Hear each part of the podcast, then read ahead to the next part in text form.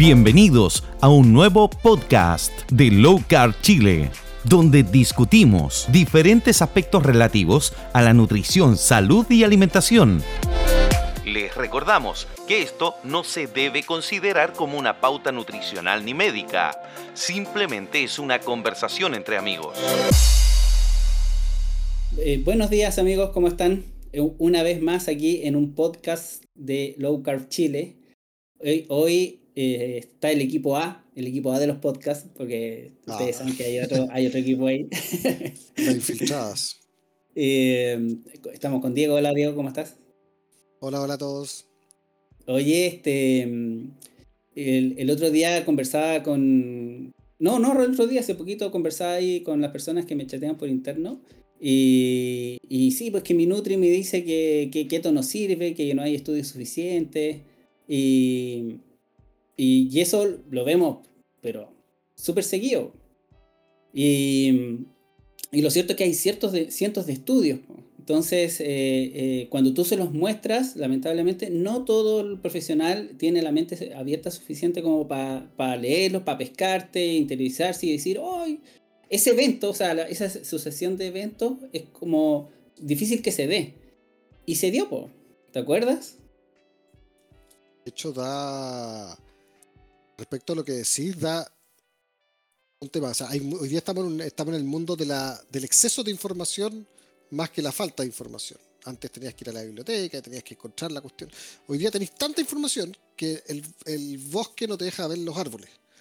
Eh, y, en rigor, respecto a eso, si uno se pone a buscar estudios, investigar nuevas cosas, claro, debe ser normal no ponerle atención a todas estas cosas nicho que de repente van saliendo hasta que se vuelven un poco más mainstream. Y, y, de eso vamos a hablar hoy día. Y vamos a hablar de cómo se hace. Por suerte, tu trollismo innato. Em, el trollismo es ponerse a pelear con. No, no, son peleas, son debates, son discusiones que a veces son más fuertes, otras no, pero con gente en redes sociales. En, que en Twitter se presta o se da más, se fluye más la información porque las discusiones o debates que se dan en Instagram, no, no difícil llevarlos ahí. La cosa es que eh, te quiero traer al, al, a la palestra a, una historia en particular que se dio cuando empezamos a discutir con una de estas Nutri y tú llevaste esto a, a otro nivel, ¿te acuerdas? Y no sé si dar el nombre al tiro. el nombre de, esta Nutri. Bueno, lo que podemos, lo que podemos decir antes es que, a ver, eh, uno cuando está metido en un tema de nicho, o, que es la excepción a la regla general, uno tiende a tratar de ser, picar un poquito a la gente que no piensa, que piensa distinto. ¿Ya? ¿Para qué? Para generar ese, eso. Y eso lo hacemos constantemente. O sea, tanto en nutrición como en otros temas que nos interesan, uno está ahí de repente tirando y uno busca la, forma de poner la información para que pique a alguien. Porque si uno la pone fome, nadie va a picar. La idea es generar la interacción. Y eso uno hace con los estudios y con la información keto en redes sociales. O sea, es muy distinto decir que, no sé, de un parámetro aleatorio del cual se pudo extraer que bla, bla, bla, o sea, es súper fome y decir en verdad otra cosa como eh, la única alimentación que puede revertir la diabetes es pa. ¿Cachai? Y ahí tú generáis eh, la gente que no piensa como tú, y se ponga a discutir contigo. Y de ahí nace la historia que vamos a contar. Bueno, esta, esta historia nació, yo me acuerdo, porque en Twitter eh, esta persona despotrincó contra el método GRES, hasta donde yo recuerdo. Y por ahí partimos debatiendo y, y tú empezaste eh, a, a, rebatirle con ella con estudios. Así fue, ¿no? Sí, porque eh, estamos, estamos de acuerdo que el método GRES no es nada, que no, hay ningún estudio sobre el método GRES. Es, el método GRES es un invento de una persona basada en un tipo de alimentación que es bastante más antigua, de hecho tiene décadas y décadas y, décadas. y, tiene bastante más estudios. Está, no, o sea, está acreditada, avalada, protocolizada, usada desde los, desde los principios del siglo XX.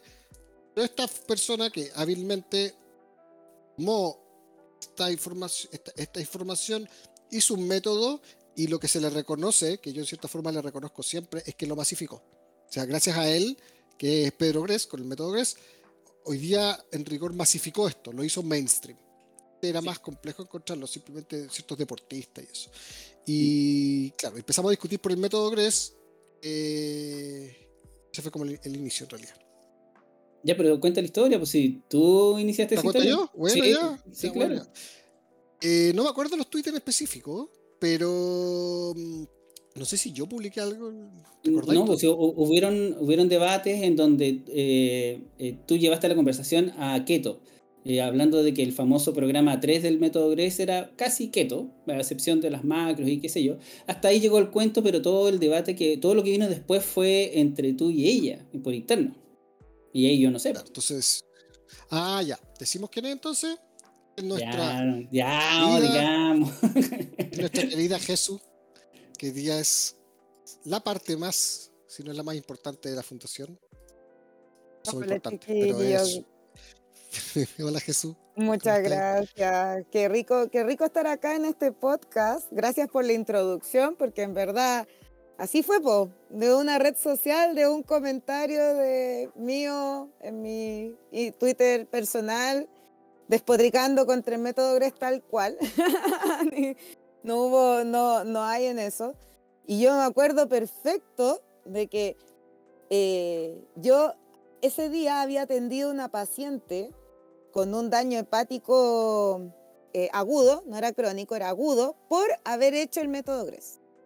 Tenía la escoba metabólica, o sea, al nivel de que terminó en el hospital, en urgencia y todo, con una descompensación mal, porque había estado haciendo el método GRES como un mes.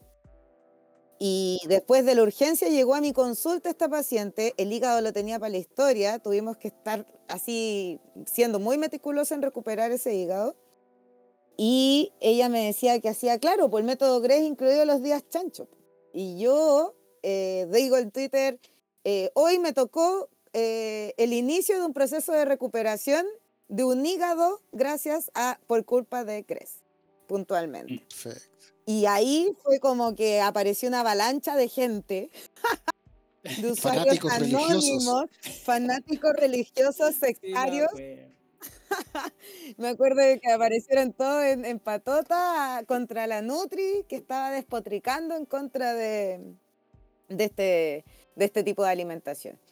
Y finalmente, después de un distinto debate, como que llegamos a la conclusión de que yo puntualmente no tenía estudios, que, que no estaba actualizada con respecto a la, a la información del, del, metabolismo en cetosis. Y puntualmente tampoco todos los defensores de GRES pudieron justificarme de que GRES era bueno, porque efectivamente el día chance no es bueno. Encontré tu primer tweet. Ya, a ver, dale. Ah, oh estaba buscando mientras la Jesús contaba, fue en un tuit de Daniel Jadwe el, 21 de febrero del 2019. Él decía, mientras el gobierno sigue preocupado de sus intereses, nosotros avanzamos. Diabetes fomentando el autocontrol. De ahí hay un par de respuestas de otras personas y alguien dice respecto al método GRES y ahí se mete la Jesús y dice, si quieres matar a un diabético con un infarto de tanta grasa consumida, con el famoso método GRES, siga estos consejos. Seguro los LDL forman una placa de ateroma. Alcalde gestione subvención a los alimentos saludables y ahí se gana el cielo, la tierra y las presidenciales. Y se pone a discutir, se pone a discutir y dice, eh, la Jesús le responde, estoy Mao, soy docente en nutrición, tengo carpeta de papers, bla, bla, bla, de la dieta cetogénica, no método GRES, eso es solo publicidad de X que sabe de marketing, que es más vieja que mi abuelita y se ha demostrado que a mediano y largo plazo aumenta el riesgo de aterosclerosis. Bueno, y después yo me meto, después, en que le pongo a Jesús. ¿Cuánta evidencia necesitas? Tengo repertorios de varios. Eh... Ah, aquí está, aquí está. Porque la Jesús dice, espero evidencia científica que indique que a largo plazo esa alimentación es saludable. Después le creemos a un ingeniero industrial que bla, Yo ahí le puse cuánta evidencia necesitas, tengo repertorio de varios. Podemos partir por estos 77, 76 realizados por Virta. Este es el, este es el Excel que publicó Virta en un momento hace como dos años. Sí, sí, sí, lo recuerdo. Y que el total son 7.000 pacientes dentro de todos los estudios, que no son solamente hechos por Virta, pero está bien bueno ese y le dije, ya has realizado algo personalmente parecido a los resultados que, ha logrado Sarah Halberg, y ahí está. De ahí empezó el debate que estuvo, ¿sabéis que por harto rato? Creo que no solamente sí, pues, sí, fue rato. Si estuvimos como un año entre como debatiendo, discutiendo, convenciéndome, porque yo también iba leyendo los papers que tú me ibas mandando, por interno, porque yo le dije, ya, pues lánzame evidencia, pues y el Diego me lanzó una cantidad de papers que yo no tenía idea que existían, ya, independiente de que yo me he dedicado hace tiempo a lo que es el trastorno metabólicos como diabetes en general, y no había leído este tipo de información científica. pues. Pero cuando Diego me empezó a mandar metaanálisis, me empezó a mandar como revisiones, me empezó a mandar así como evidencia que en verdad no era, no era de, de, de pregrado, o sea, estamos hablando, no era cualquier cosa, era evidencia que te, sí tenía peso. Ahí yo dije, bueno, acá algo funciona, pues, ¿cachai? O sea, no, no es, me hacía ruido de que, claro, a mí jamás en la universidad me dijeron que las grasas eran buenas, ¿ya? O sea, jamás, o, o cuídate de la sal, ¿cachai? También, que los electrolitos eran esenciales, sí, lo sabía, pero era suficiente con los alimentos y punto, supuestamente. Entonces, todas esas cosas me empezaron a hacer ruido y yo dije, bueno, ante todo soy una mujer de ciencia y la ciencia es la que prima. Es justamente, eso, a eso iba yo. Eh, eh, tu caso, si, si bien es cierto, ese, ese ir y venir con Diego por interno duró tiempo, yo me acuerdo por lo menos un par de meses, eh, eh, pero algo, algo, en el inicio de, de esa, de ese debate, algo tuvo que haber eh, dicho, uy, un, clic ahí. Ahora, bueno, ha pasado el tiempo, nos conocemos ya suficiente. eh, y yo, yo eh, veo en ti cosas que no veo en el, en el resto de los profesionales, como por ejemplo, tú dominas el inglés, punto uno, que no es un punto frecuente, por lo menos en este lado del mundo, en Chile. Y segundo, tú te dedicas al tema de investigar, estudiar eh, papers que vienen en inglés, porque por mucho que tú sepas inglés, eso no quiere decir que sepas leer un paper en un estudio. Entonces, eh, ¿tú crees que esto que yo estoy mencionando fue clave para este clic? Sí, absolutamente, absolutamente. Yo siento de que gran parte de, de las colegas y los colegas que actualmente eh, reniegan mucho con respecto a esta información es porque eh, han tenido una baja formación en medicina basada en la evidencia, que eso ahora en la última década más o menos se empezó a reforzar en las, en las carreras de la salud de pregrado. Antes la medicina basada en la evidencia no era parte de la malla curricular en muchas carreras de la salud y estoy segura que en, en muchas universidades que imparten nutrición tampoco lo era. Y ahora se empezó a poner un poco más. Y lo otro es que obviamente el inglés es fundamental. O sea, de hecho, a mí me había hecho este clic un poco antes porque una tía mía, muy cercana, ella eh, empezó a hacer keto, que también se maneja en inglés, ella es políglota, es traductora políglota, y nos metíamos a los blogs, me mandaba como a los foros gringos de gente que llevaba 15 años haciendo dieta cetogénica y declaraba que se sentía distinto, que se sentía mejor, que se habían revertido un montón de enfermedades. Y quizás esa evidencia no es científica como tal, porque no hubo una investigación, pero eso en, en ciencia se llama empiria. Mm. Y la empiria es la base del método científico en, en el, en el contexto de la observación, que es la experiencia de la persona que experimenta una sanación. Entonces, eso, eso fue lo primero que me que dijo, o sea, aparece este tipo, este abogado, mostrándome una pila de paper que yo no tenía idea que existían. Y además de eso, eh, tenía toda una línea de blogs en inglés, absolutamente todos en inglés, de, que mostraban lo, cómo les había cambiado la vida desde que estaban haciendo las dietas cetogénicas e incluso dieta carnívora. Entonces, ahí fue cuando ya empecé a investigar, a leer, a leer, a leer. Incluso antes de yo experimentarlo, yo dije, no voy a dar a ningún paciente esto si yo no lo experimento antes. po". Incluso yo antes de experimentarlo me compré la keto mojo, me la mandé a pedir. Me-. Sí, me compré la keto mojo, me la mandé a pedir y ya tenía mi bioimpedanciómetro, así que podía evaluar masa muscular, porcentaje de grasa, grasa en kilos, todo. Y dijo, ya, cuando tenga todo mi equipamiento, voy a empezar. Me llegó la keto mojo y le dije al Diego, ya Diego, ¿me podría meter al grupo de Telegram? Y ahí el Diego dijo, sí, claro, no hay problema. Y me metió y ahí como que ya eh, ingresé y empecé a hacer el seguimiento y a hacerlo en mí misma, pues ya observar todos los cambios que tuve. Hay un punto que yo quiero marcar, que espérate, que es antes, antes incluso de eso. O sea, es fundamental saber inglés, es fundamental eh, tener esas ganas de investigar. Cuando tú tienes pasión por algo, tú lo investigas a fondo, ¿ya? Eh, y eso tiene la Jesús esas dos habilidades, eh, pero creo que hay algo antes. Y ese algo antes son apertura de mente y la tolerancia respecto a otra persona más allá de quién es. Y eso se da mucho en los debates en todo tipo de ámbito de vida. O sea, si tú no eres ingeniero, no puedes discutir nada respecto a la ingeniería. Si tú no eres abogado, no puedes discutir nada respecto al, ordenamiento jurídico o a las normas. Si tú no eres nutricionista, no puedes eh, hablar nada respecto a la alimentación. Y eso se da demasiado y, se me, y me pasa mucho. He tenido interacciones con muchos médicos nutricionistas en que me encantaría que dicen darte el espacio para que tú le puedas explicar. Si una vez que les explicas no les interesa o te dicen, ¿sabéis que en verdad yo tengo evidencia que eso dice que nada que ver? Perfecto, no hay problema. Pero normalmente la, primera respuesta es, ¿qué hace un abogado hablando de esto? ¿O qué hace? O sea, telero a tus pasteles, me lo han dicho miles de veces. Y, y esa cuestión es latera, porque uno dice, o sea... Levanta un muro de comunicación inmediatamente. O sea, yo no puedo, o sea, yo no tengo capacidad de estudiar algo más allá de lo que estudié en la universidad, no tengo capacidad de aprender algo más allá. O sea, si saqué una carrera que es extremadamente compleja, asumo que puedo estudiar otra cosa. O sea, uno tiene interés y yo he aprendido millones de cuestiones que no tienen nada que ver con mi carrera. ¿eh? O sea, estoy metido. O sea, que no, te morir las tonteras que me gusta estudiar. Pero es, por, es porque hay cosas que son intencionales, las investigo, las estudio y creo que eso es una habilidad más que algo que podéis reprocharle a alguien.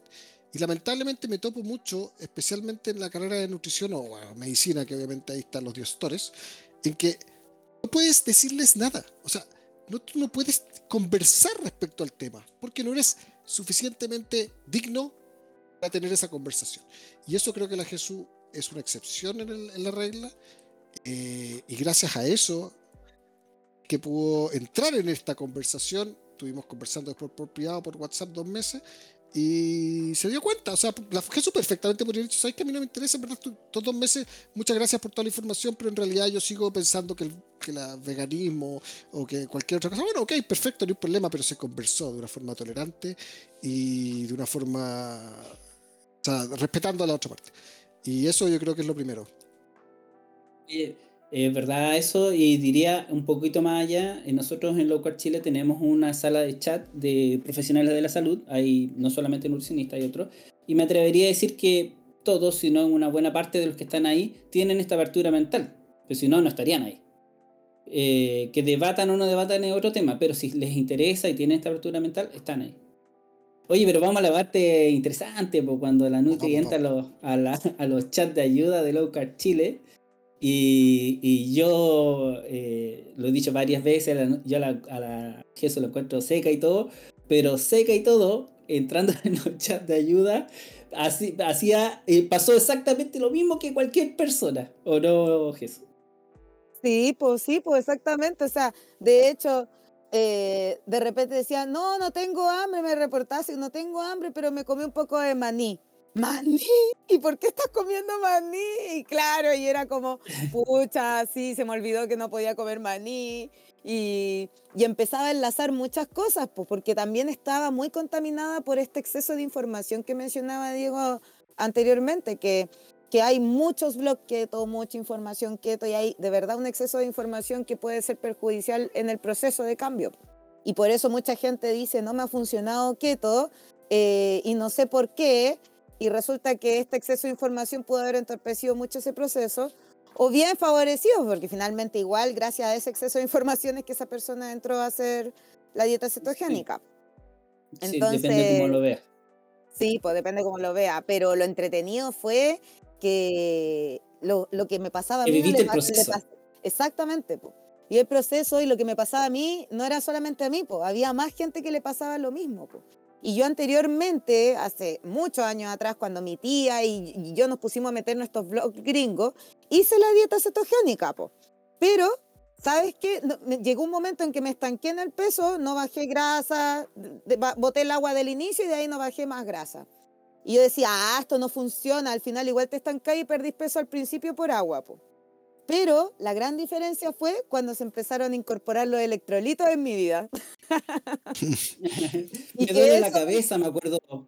Tal cual, o no podía, por ejemplo, correr detrás de la micro, no podía correr detrás de una micro porque la fatiga muscular era im- imposible, o sea, daba dos pasos rápido y chao. Y era, la Entonces, respuesta era, toma sal. ¿Cómo voy a tomar sal? Claro. no, y ahí yo me acuerdo que la Jose, la Jose, la profe Keto, nuestra querida profe Keto, fue la que me mandó la mayor cantidad de paper con respecto a electrolito, a lo que eres magnesio, sodio, potasio, cómo variaba, y ahí cuando me empecé a meter en el metabolismo electrolítico de la insulina, ya ahí todo calzó en mi cerebro. Ahí fue, ahí ya eso fue el culmine donde calzó todo en mi cerebro y dije, esta cuestión es de verdad es la mejor forma de alimentarse. Bueno, yo me acuerdo que al terminado el primer mes tú nos contaste que tú te habías hecho bioimpedancia, se llama, eh, que te habías medido masa muscular sin haber hecho cero ejercicio, habías subido como 400, 500 gramos de masa muscular, ¿no? Al- Algo así fue. Exactamente, exactamente. Y era pura masa muscular porque no había estimulado mi insulina, por lo tanto no se inflaron mis músculos con agua, como lo que le pasa a la mayoría de la gente que hace musculación y consume carbohidratos, es que hay, hay un porcentaje de ese músculo que no es real, que hay, está inflado con agua. En este caso, en keto, la masa muscular es masa muscular pura la que se observa porque no hay esa, esa estimulación de la insulina. Y claro, aumenté masa muscular, empecé a dormir mucho mejor, dejé medicamentos para dormir a cambio del magnesio. eh, y por otro lado, podía, empecé a observar mi cuerpo. Yo creo que el mayor cambio que fue fue empezar a observar mi cuerpo, empezar a decir, me falta sal, me falta agua, porque también era de las que era mala para tomar agua, que le costaba tomar agua, pero que a medida que iba siendo quieto, como que mi cerebro me iba diciendo igual, anda a tomar agua, el, mismo cuerpo te lo pide, ni siquiera te tienes que condicionar a eso. Entonces, el escuchar el cuerpo fue, fue creo que el gran descubrimiento, para mí por lo menos.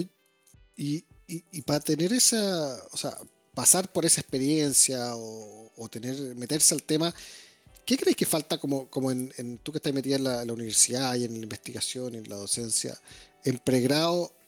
¿Qué, eh, ¿qué falta ahí? ¿Cómo los construyen para que terminen saliendo sin, sin cuestionarse las cosas, incluso al punto de que a veces les va mal con sus propias recomendaciones y no se las cuestionan? Entonces, falta algo ahí. Claro, es como, ¿qué, qué crees? ¿Creéis que hay algo ahí, un tema en pregrado? ¿Qué, qué, qué podrá hacer? Sí, yo creo que lo primero de los pregrados es que, eh, como te decía, actualmente las mallas curriculares involucran inglés, pero antes no lo hacían.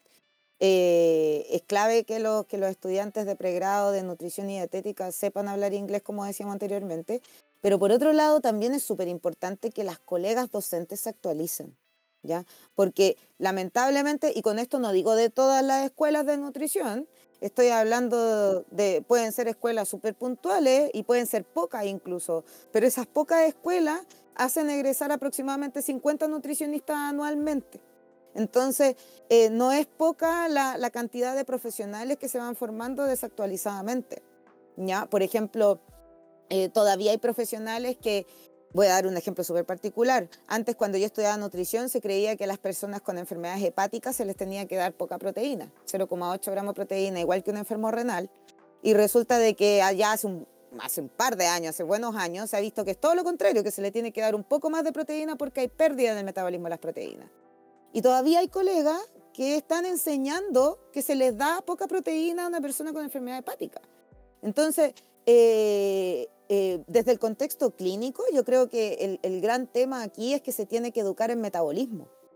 Yo todo lo que sé de metabolismo y, y- y puntualmente, porque en el pregrado estudié fisiología, fisiopatología, bioquímica, pero la integración de todo eso en el, en el contexto del metabolismo es lo que falta en el pregrado de nutrición y dietética. Y, y porque no es solamente clínica, no es solamente ver que cómo está de gordo la persona o cómo está de flaca la persona, sino que es más que nada eh, signos clínicos, observación, anamnesis, eh, y eso integrarlo con el metabolismo. Yo creo que falta mucha educación de metabolismo. Yo lo que sé de metabolismo fue principalmente entregado por mi posgrado, que hice el magíster en la católica. Y, y depende de la tendencia del magíster también, porque yo hice un magíster en nutrición clínica y hay otros magísteres que, por ejemplo, son, pueden ser en promoción de la salud. Obviamente no van a enseñar metabolismo, por lo tanto es una nutricionista que va a ser un máster en promoción de salud, pero que es donde justamente en atención primaria de salud, donde se aplica la promoción, es donde se deberían entablar estos cambios de alimentación. ¿Y cómo nosotros le vamos a hacer entender a esos nutricionistas este cambio de paradigma de la alimentación sabiendo metabolismo? Por eso que todavía hay colegas discutiendo en las redes sociales de que la gente que hace keto es carbofóbica, por eso hay colegas que todavía recriminan de que eh, estás en keto por moda, ¿ya? de que estás en keto para ganar plata, tú eres un nutricionista que para ganar plata por moda. Entonces, eh, yo ahí cuando me lo, me lo han mencionado en, en, en, alguna, en par de ocasiones, en verdad, creo que dos ocasiones me lo tiraron en redes sociales, y yo le dije, mira, si fuera por moda, no estaría trabajando en una universidad, no estaría investigando en el tema. Y por otro lado, eso sería el 100% de mi, de, mi, de mi fuente laboral, lo cual no es así. Yo siempre he dicho que como que mi primer trabajo es la universidad y la investigación. Y es por lo mismo, porque no puede ser moda, pues tiene que ser ciencia. Y, y, y sobra algo también. Hay algo que yo creo que sobra. Y sobra Aquí nosotros podemos decirlo porque no tenemos ninguna vinculación profesional con el ámbito de la salud, pero yo creo que sobra mucha injerencia, sobra injerencia de la industria, porque conozco otra nutricionista que era profesora en una universidad, no voy a decir su nombre, pero era profesora en una universidad y estudió keto, se certificó, de hecho creo que es de las primeras que conozco en Chile que se haya certificado en Estados Unidos, y tuvo que dejar de ser profesora porque no podía seguir enseñando las mismas cosas, siendo que se había certificado en algo que le había enseñado que era completamente distinto y ya estaba enseñándole a los alumnos, ustedes saben de quién hablo, y se, y se fue, y dejó de enseñar porque lamentablemente no pudo cambiar a la universidad ni pudo cambiar lo que ella tenía que enseñar, siendo que es la experta en el tema. Eh, ¿Y por qué no lo pudo cambiar? Porque hay, hay, hay presiones, o sea, yo cuando veo de repente congreso de nutricionistas no sé dónde, auspiciado por Nestlé, por no sé qué más y por tres marcas más, Coca-Cola, Nestlé, Monsanto y entonces con los pendones ahí y, el coffee break con los productos que causan diabetes, ¿cachai? Es como es como ver un congreso de cardiólogos, auspiciado por Lucky Strike y con cigarros gratis ahí para el coffee break. O sea, te juro que es una cuestión que, que uno ve así. ¿Cómo van a cambiar la onda si eso es lo que finalmente domina el... O sea, tiene como cooptada la malla o tiene como cooptada la educación. Yo creo que ese aspecto es un aspecto que sobra en el tema también. De todas maneras. Oye, em, la Jesús siguió en su camino de novata y pasó el tiempo, ya dejó de hacer preguntas, que es lo que le pasa a todo el mundo de, que se meta en los chats de Local Chile. Y, y, ya luego, luego comenzó a ser ella una monitora. Eh, empezó a, ella ayudar en los tiempos de, que disponía, obviamente. Y hoy por hoy, en Low Carb Chile, ella es nuestra directora de nutrición y, está, eh, como recién lo dijo, está muy enfocada en lo que es la investigación. Entonces, yo quería que nos contaras en qué estás. Eh, bueno, enlazando un poco con lo que decía Diego anterior, de que había mucho interés y presiones de la otra colega que no pudo seguir haciendo clases en la carrera de nutrición por, porque no le dieron el pase a pesar de que era la experta, yo tengo la ventaja de que hago clases en la carrera de medicina. Y eso marca la diferencia, porque no enseño dietoterapia. A los médicos no se les enseña dietoterapia porque eso es una función de los nutricionistas. Yo ahí enseño nutrición y enseño metabolismo. Entonces, no hay como una, una carga directa eh, en relación a como tuvo la, la, colega con la carrera de nutrición. Eh, principalmente pasteleros tus pasteles. Entonces yo le enseño a los médicos a que sepan derivar a nutricionistas de manera adecuada y a prescribir una alimentación para que un nutricionista la pueda aplicar de alguna forma. Que es por ley lo que tienen que hacer los médicos, pero muchos no lo hacen. Entonces yo enseño eso puntualmente. No enseño, la otra, la otra, eh, no enseño dietoterapia. Y eso también me ha facilitado mucho las cosas porque yo creo que si hubiese estado en una carrera de nutrición también hubiese sido quizás crucificada por estar haciendo keto.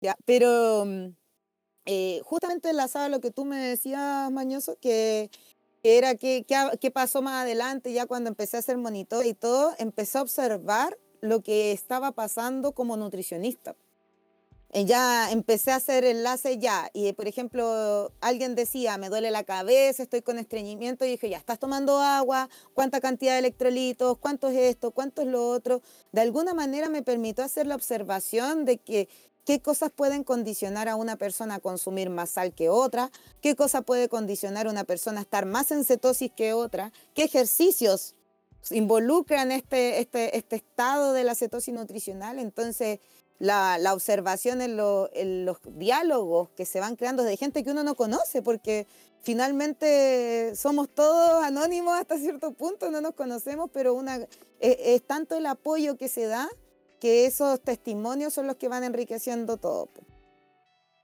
Mm. Sí, no, sí. Eh, de hecho, hoy, día entrevistamos a una postulante y nos decía que, que, no nos conocía, pero nos agradecía mucho y todavía no entró en los chats. Solamente por la información que vamos publicando, lo, que sale, digamos, públicamente, porque nosotros tenemos distintos canales. Oye, em, bueno, tú ahí te diste cuenta, eh, o sea, esta pregunta, tú te diste cuenta ahí que eh, sin querer queriendo nosotros como agrupación estamos aplicando como un protocolo eh, a seguir, ¿no? Un protocolo dieto, dietoterapéutico, ¿así se dice? Dietoterapéutico, eh, sí. En rigor no aplicamos ningún protocolo porque tampoco tenemos la capacidad de hacerlo porque no somos profesionales de la salud. Pero estamos trabajando en ello. Y esa es la parte eso sí, Esa es la parte que va a contar la Jesús. Hay que diferenciarlo. Es que eso quería decir. Nosotros estábamos haciendo algo que tú te diste cuenta, no nosotros. Tú te diste cuenta que calzaba en, un, como en un protocolo, por eso lo digo, como, como algo parecido a un protocolo.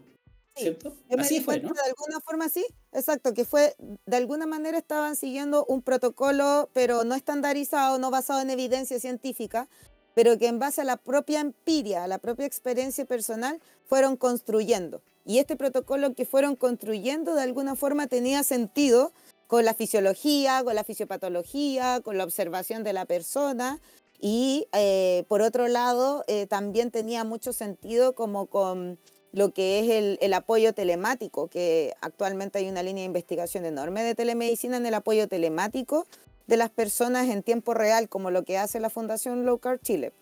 Entonces, todo, por ejemplo, eh, agregar un poco más de sal a la comida. Claro, tiene sentido. Y habían otras personas que quizás tenían que chuparse los deditos del dedo con sal. También tenía sentido, tenía sentido la suplementación, tenía sentido. Finalmente, todo lo que en base a la experiencia recopilaban en un documento para poder entregar a las personas que van a ayudar, tenían una base científica. No, no había algo sin, sin querer queriendo o justamente basándose en todos los estudios que habían revisado antes, sin estar citando o haciendo un paper puntualmente, eh, tenían base científica. Y ese protocolo es justamente lo que estamos ahora trabajando para ya, mm, ya poder protocolizarlo eh, científicamente hablando, con el respaldo, con las referencias, con la bibliografía, con todo lo que se requiere explica eso de trabajando. Ya, que em, en este caso, puntualmente, el objetivo que, bueno, que yo como persona quiero, quiero apuntar hacia la fundación, aportando como socia y directora, y además con el apoyo de todo el equipo de Low Carb Chile, es eh, ampliar la investigación en dieta cetogénica y en alimentación baja en carbohidratos generalmente. ¿ya?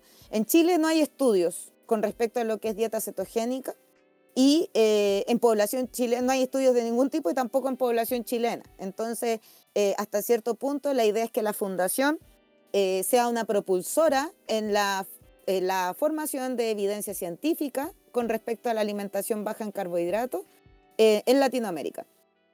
¿Cómo se da esto puntualmente? Se da bueno, en primer lugar, teniendo fondos, porque como sabemos en Chile el Producto Interno Bruto destinado a investigación es bajísimo, por lo tanto, eh, postular algo de dieta cetogénica, un Fondesit, en una postulación de 2.000 proyectos, eh, es casi imposible ganárselo, o sea, es casi imposible ganárselo. No digo imposible porque uno nunca sabe, pero es casi imposible. Eh, los fondos concursables a los cuales se puede postular no son la primera línea de prioridad, una alimentación cetogénica, pero de otra forma, eh, nosotros, yo dije, bueno, hagámoslo de forma individual, recolectemos fondos a través de la fundación en algún momento teniendo ya una investigación concreta, podemos eh, hacer crowdfunding, juntar las lucas, pero hacerlos como institución. ¿Por qué? Porque al momento en que nos empezamos a, desarrollar proyectos y esperar fondos concursables, la probabilidad es que pasen 10 años y no tengamos ninguna investigación en Chile, siendo que existe evidencia, existe experiencia, existen casos clínicos, existe un montón de, de registros que podemos, que se deben compartir, que es el deber de cualquier persona que investiga o que cree en la medicina basada en evidencia en compartir en pro del beneficio de la salud de otras personas. Si nosotros evidenciamos todo esto en personas con obesidad simplemente, ya podemos tener una herramienta para poder evidenciar ante las autoridades de nuestro país de que se puede implementar algo así, por ejemplo, en un consultorio, que es donde más se requiere, donde lo podemos implementar en promoción de salud, donde efectivamente no nos pueden decir que no hay evidencia en población. No hay evidencia. Exacto. Entonces, para ahorrarnos ese comentario reiterativo, ¿qué vamos a hacer? Producir nuestra propia evidencia como fundación. Em, bueno, debo, debo ser sincero, yo esta información la sabía, pero aún así que la escucho y la vuelvo a escuchar, me, me gusta, me enorgullece, me anima, no sé cómo, cómo expresarlo. Sí, yo estoy, este, sí, yo estoy súper emocionada, imagínate, estar ya desarrollando... Desde una pelea en Twitter. Desde una simple pelea de Twitter a estar haciendo y dirigiendo una investigación en dieta cetogénica. Esto ratifica que el trollismo sirve. el trollismo sirve, sí. Ahora solamente falta que, que, podamos tener pronto la resolución. Bueno, estamos en el proceso de diseño del estudio eh, por, por, por temas del comité de ética.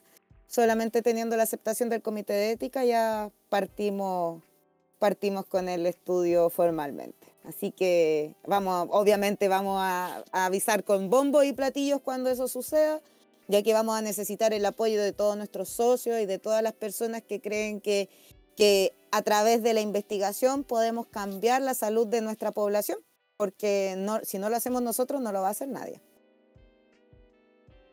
Sí, no, yo estoy más que convencido que cuando nosotros hagamos este, esta solicitud de apoyo, eh, los socios van, van a ser ahí los primeros. Eh, no te imaginas la cantidad de gente que se da cuenta, eh, y ni siquiera los que están dentro de los chats de Low Carb Chile, sino que los comentarios que me llegan por fuera, se da cuenta de que las indicaciones nutricionales que se dan en hospitales y en, centros de salud están claramente fuera de foco. es, cosa de, de mostrar eh, un, simple eh, foto de platos de un hospital y te das cuenta de que no está bien la cosa, hay algo que no cuadra. Y eso se da cuenta la gente normal. bueno, el problema no es que yo creo que eh, es maravilloso que la gente normal se dé cuenta de eso, pero el problema es que a pesar de que la gente normal se dé cuenta de eso, si no hay cambio en las políticas públicas enfocadas a la alimentación y a la nutrición de nuestro país, no van a haber cambios tampoco para esa gente normal. Porque ¿qué pasa con las personas, nosotros mismos? ¿O cuántos testimonios no tenemos de gente que hace keto, pero resulta de que eh, se dan, eh, hacen keto, llegan al hospital y le mandan una bomba de glucosa, le dan una, un, pan con mantequilla en el desayuno, eh, con un té que no, que no tiene nada de nutritivo, pero está dentro del presupuesto y que además le dan pautas de alta con el cual no se siente mejor de lo que estaba yéndose en el hospital. Entonces, ahí hay un tema de política pública que se tiene que manejar y para manejarlo, la única forma de poder sentarse ante una autoridad a decir, oiga, las cosas tienen que cambiar, es con datos. Lamentablemente es con datos. En este caso, estudios. En este estudios. Caso, estudios científicos, una investigación que sea en población chilena, porque siempre la justificación es que no, no, está en población chilena, así que si no está en población chilena no, no, no podemos meterlo porque nos arriesgamos a mucho. Pero hay un montón de fármacos que no, pues, no han sido aprobados en, población chilena y a los seis meses ya están en Chile. De hecho, el Ministerio de Salud usa la resolución del 2017 de la Asociación de Diabetes Americana como pauta de, de protocolos utilizados para diabetes y no es población chilena.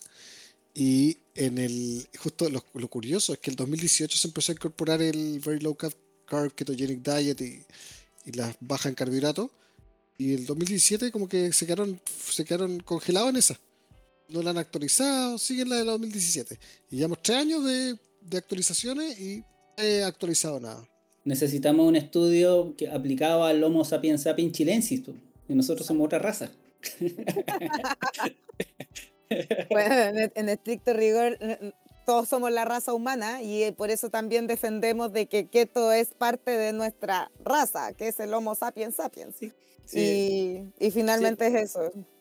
Bueno, oye, eh, esta era la idea, contar la historia de cómo llegó, eh, de cómo, sal- sal- cómo se gestó que eh, la Nutri Jesús llegase hasta acá. Eh, y bueno, y lo, y lo que provocó su llegada y su apertura a, iniciar keto los- en los chats de Loca Chile y, y qué cuál es el resultado de eso, que es lo- el estudio que, está, que se está formando hoy en día. No sé si hay algo más que agregar. Eh, a mí me gustaría eh, que si no, nos está escuchando alguna, alguna colega nutricionista o médicos y médicas que, que, se enfoquen al área de la nutrición, que estén vinculados con el metabolismo, eh, principalmente que se pongan a leer. ¿ya? O sea, sí, es fundamental el inglés para mejorar la fluidez en la obtención de la información, pero el que quiere puede copiar y pegar en un traductor y verificar lo que está leyendo. ¿Ya? El que quiere puede meterse a muchos, eh, muchos videos de YouTube de médicos y médicas que llevan muchos años haciendo este estilo de, de- de terapia clínica, ¿ya? Y por también eh, abrir a que, a que dentro de todas las colegas y los colegas que se dedican a lo que es atención a personas, porque también un área de alimentación colectiva, que debería innovar porque son los casinos que alimentan a todas las personas, por lo tanto también deberían innovar hacia una alimentación más baja en carbohidratos, pero puntualmente aquellos colegas clínicos que ven pacientes que se abran a el nuevo cambio de paradigma. ¿Por qué? Porque este es el estilo de alimentación que nos va a sanar poblacionalmente de toda la inflamación y, y trastornos metabólicos, de obesidad, de diabetes, de cáncer, que provocan justamente el exceso de insulina por el exceso de carbohidratos. Amén. Amén, amén. A estudiar metabolismo, a estudiar metabolismo. Especialmente hoy día con, con estas pandemias y cuestiones que se aprovechan de cuerpos inflamados. Exactamente. Oh, justamente, sí, muy bien dicho, sí. Oye, ya, pues, aquí estaríamos dejándolo. Sí. Gracias, Ya. Jesús. Oye, por todo. eh, eh, entretenido haber escuchado, los, recordar los inicios de Jesús. Me, me- lo recordaba y me da risa. Busquen, busquen en Twitter, arroba Diego N. Salman, con S, como salmón, pero con A, Diego N. Salman. ¿Y cuál es tu Twitter? Jesús Lian. así? Nutri.jesús. No, Nutri.jesús. No, no, pero es que ahí para encontrar el debate, po, si alguien Ah, quiere el otro, el debate, ya, el debate. Sí. Es Jesús Hippie Line. eso, y buscan y ponen en Twitter en el buscador los dos nombres por separado y lo buscan y se van a los más antiguos. Y ahí pueden empezar a ver los debates y las discusiones. Es bien entretenido. Sí. Ya. Oye, ya, eh, será hasta otro podcast. Sí, bien, Que estén muy bien, muchas gracias. Nos vemos. nos vemos. We'll be right back.